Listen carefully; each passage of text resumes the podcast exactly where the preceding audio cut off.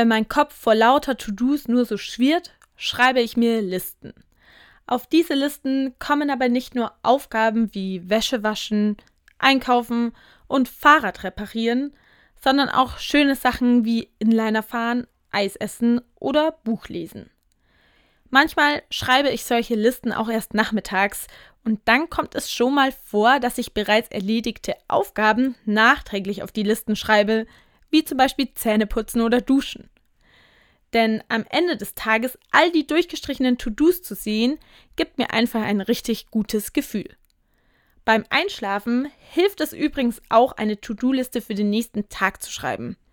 Erstens vergisst man dadurch nichts und zweitens kann man die ganzen Aufgaben auf den Zettel Aufgaben sein lassen und ganz beruhigt einschlafen.